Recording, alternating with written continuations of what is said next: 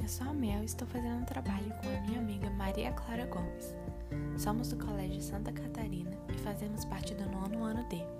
Irei apresentar um podcast retratando o poema de Vinícius de Moraes, que foi um poeta, dramaturgo, jornalista, diplomata, cantor e compositor brasileiro, nascido em 19 de outubro de 1913 no Rio de Janeiro e veio a falecer no dia 9 de julho de 1980. Acompanhe o poema.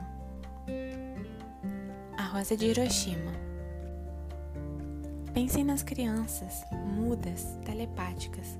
Pensem nas meninas, cegas, inexatas.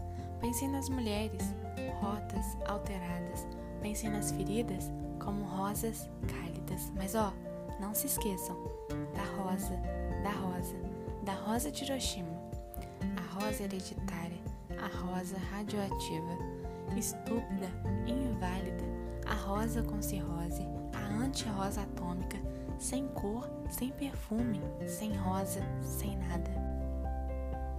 O poema está inserido no contexto histórico da Segunda Guerra Mundial, como forma de revolta sobre as explosões de bombas atômicas ocorridas na cidade de Hiroshima e Nagasaki, no Japão. O início do poema mostra os efeitos da radioatividade nas vítimas civis que foram atingidas. As crianças, alheias ao conflito de duas grandes nações, tornaram-se nos versos de Vinícius de Moraes mudas telepáticas. As meninas cegas e inexatas parecem fazer menção às consequências da radioatividade nas gerações futuras. A bomba é comparada com uma rosa porque, quando explodiu, resultou na semelhante imagem de uma rosa a desabrochar. Uma rosa normalmente está relacionada com a beleza.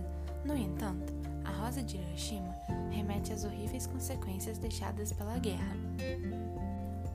O poema de Vinícius de Moraes foi adaptado para a música. A canção foi lançada em 1973, no disco de estreia do grupo Secos e Molhados.